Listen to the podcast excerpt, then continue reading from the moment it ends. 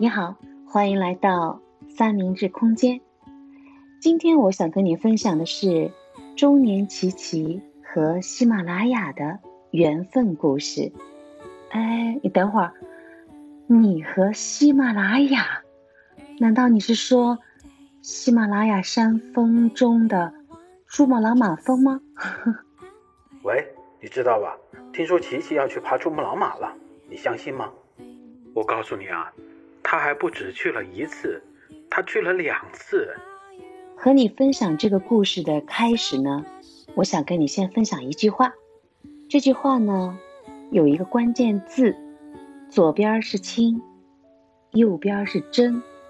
争取的争，斗争的争，这句话就是越想争，越要静。为什么想到这句话呢？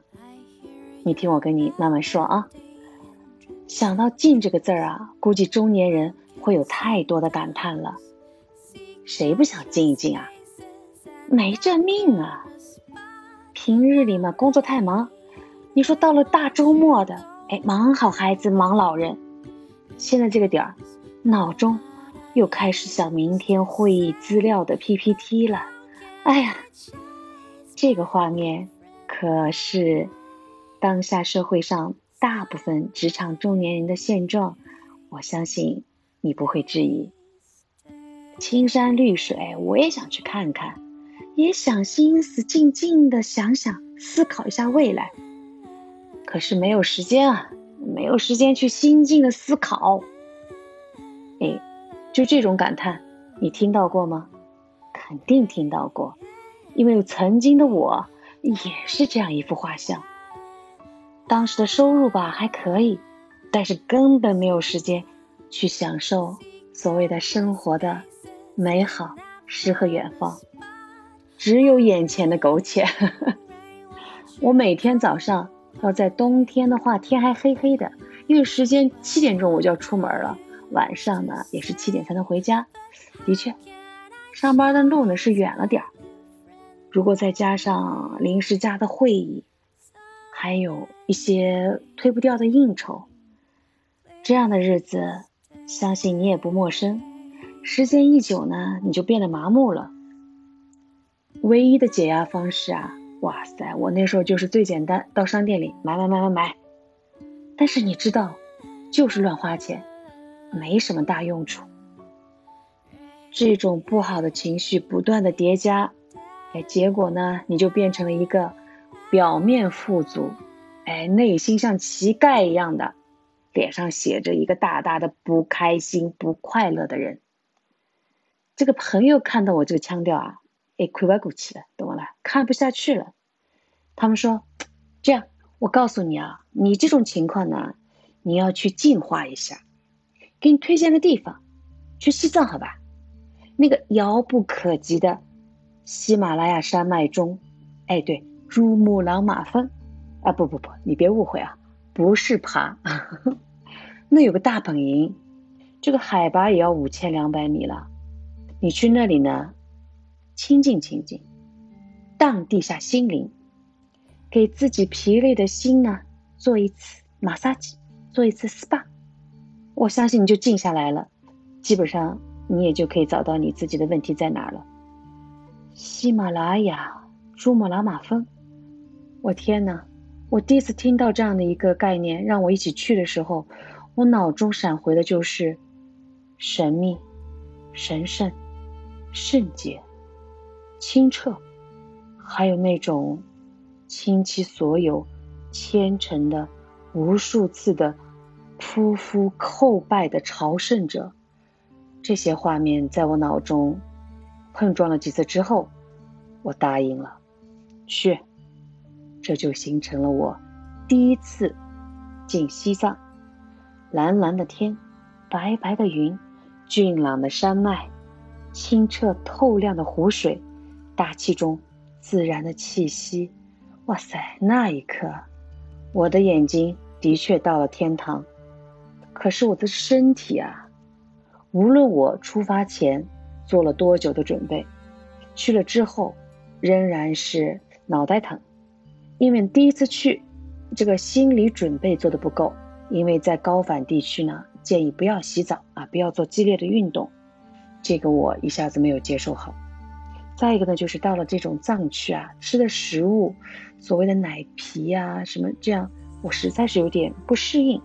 还有一种就是进了市区里，到处飘溢着浓浓的商业气息，各种小小的不如意吧，让我在地狱里的身体呢，又增添了一些情绪的色彩。结果，结果你可想而知吧，这样一次难得的旅行，也成了。大概率成了一种到此一游的平凡旅行中的一次。可是啊，我们一开始提到的珠穆朗玛峰大本营的经历，可是到今天我都引以自满的一次。这可不是吹牛啊！我在海拔五千两百米的地方留宿了一夜，不吹牛，真的有照片哦。经过了这样一次纯净空气的洗礼。还有就是那些虔诚的、执着的朝圣者，他们满脸挂着毫无杂念，怀着一颗虔诚、纯净、宁静的心态，倾其所有去完成自己夙愿的那种画面的冲击，不断的在冲击着我。为了让自己的内心真正的能够平静、安静下来，我又计划了第二次的进入西藏的旅行。这次进入西藏，我选择了和开着房车的小姨夫妇的一次跟着他们的车的漫游西藏。说到这儿，我翻了一下朋友圈，哎呀，真的说巧不巧，就是七年前的今天呀，八月二十三号，我由上海直飞拉萨，当晚就在，哎，当地人叫羊湖，它的正名叫做羊卓雍措。的湖边上，我体验了一次海拔四千四百四十一米湖边露营房车的生活经历。这个晚上到了以后呢，这个高反，我的脑中纷乱的思绪，我闹出了很多的笑话。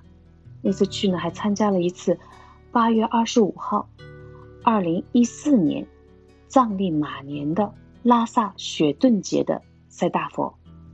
这个藏历马年是西藏藏民。最崇尚、最崇拜的一个年份，所以这场雪顿节几乎是全藏民的集聚地。追随着虔诚的人们，我一早就赶到了哲蚌寺，参加了浩荡、盛大、隆重的雪顿节。后来翻翻照片啊，其实当时的我的双嘴巴的双唇都是紫的，头呢也是疼的。但当时的心情是超愉快的。结束了雪顿节，你知道吗？那种在头顶蓝天，看着手可以抓到的云彩，背靠着雪山，我们煮饺子吃，一路川藏公路的美景，停在尼洋河边，喝杯奶茶，想想心事儿。历经雅鲁藏布江和尼洋河的交界，身后是大峡谷，哇，那份壮观！还有我在林芝街头和当地人一起跳起了锅庄舞，那种兴奋。同时，我还经历了一次有惊无险的用四个小时行驶二十公里的通麦天险。峰回路转后的美景，我们又夜宿到了波密小镇、米堆冰山、然乌湖，记得海拔是三千九百米。当时兴奋欢愉的我。拉着我的小姨一起跳跃，啊，说到这里，说到我的小姨，我有点伤感。她是一个很普通的人，但她在我的家族中不普通，起码在我的心中，她这辈子应该是嫁给了爱情吧。她的先生就是我的小姨父，是一个很有想法，是中国最早的一批下海经商的人，也是我们家族里最先富起来的人。后来呢，又经历了一些些波折吧。再后来，小姨夫妇呢就选择了，一年当中估计有大半年多的时间，由我这个不仅会开车还会修车的姨父，开着属于他们两人的幸福房车，应该给它起个名字叫大篷车，幸福大篷车，走遍了祖国的大好河山。和他们在一起啊，你会觉得生活就这么简单。小姨父那是数次进入西藏啊，他每次进去，他都告诉我，他都会得到一份宁内心的宁静。回到城市里，躁动了，浮躁了，他就会跑到西藏，去找寻回内心的那份宁静，也是个传奇人物。而小姨呢，只要亲朋好友开口，他就热情的接待，招待这些朋友们上他们夫妇的幸福大篷车，开始一段快乐旅程。也许常年在外吧，没有好好的保养皮肤，我的小姨啊。她显得比同龄人苍老一点，但是和他相处久了呢，才发现他心里啊还住着一个小女孩。她有着她自己的暧昧方式。她在我心中不仅是长辈，更是闺蜜。她会足够的信任你，同时若有不开心，她会仔细的听你诉说，然后很真诚的告诉你：“啊，依依错了，我没注意到这些这些这些。”依依应该可以说是一个非常平静宁静的人，他也是他家里的情感支柱，也是朋友们心中的温暖港湾。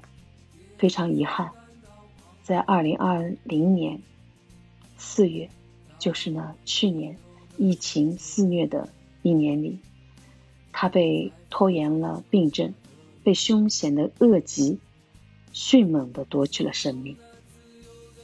又因为疫情啊，我们都没能看到他最后的一面。可以说，第二次进藏，能和他们在一起，能和小姨有一段亲密的旅程，他给予了我很大的情感抚慰。他的陪伴，给了我第二次进藏不可或缺的一部分。因为小姨，才有了第二次无比接地气的旅行，每天和大自然在一起。每天跟随着他们的幸福大篷车，慢慢悠悠地体会着大自然的馈赠。我的眼睛在天堂，我的身体、我的心灵都在享受着和他们在一起的每一天，每一天里的每一个点滴，每一个琐碎细节。经过了整整两周的旅行，我真的不需要原因，我就很快乐，我变得快乐起来了。也放下了很多曾经无比困扰着我的的各种情愫吧。说到这里，我相信你已经听懂了。我有两次进藏经历，在不同的心态下，也让我终于明白，美景永远在那里，只有你自己真正的慢下来、静下来，身处于大自然当中的时候，在接触纯净的空气时，去体会那份宁静。去体会那份美好，你也才能从生活中汲取智慧和能量，你也才能真正的快乐起来。我也一直认同这样的观点：只有你自己快乐了，自己好了，才能去影响你周边的人，才能去给他人以智慧，才能给他人以愉快的氛围，才能在他人需要帮助的时候给予帮助。回到开场的那一句话，也送给职场中的你：越想争，就越要静。只有这样，只有你放下心中的杂念，安安静静的正视你自己，扬长避短，早日在你的事业之路上懂得享受过程。这样一定，记住，这样一定你会心想事成。呵 呵再不成，走。我们去次喜马拉雅山脉下的西藏，记得带上我。呵 呵说到这儿，抱着感恩的心，让我感叹一下高大无比的喜马拉雅山脉。喜马拉雅，梵语中呢，它的意思是雪域，它高耸于地球第三极上，自然环境的严酷，却孕育着地球上最强大的生命力。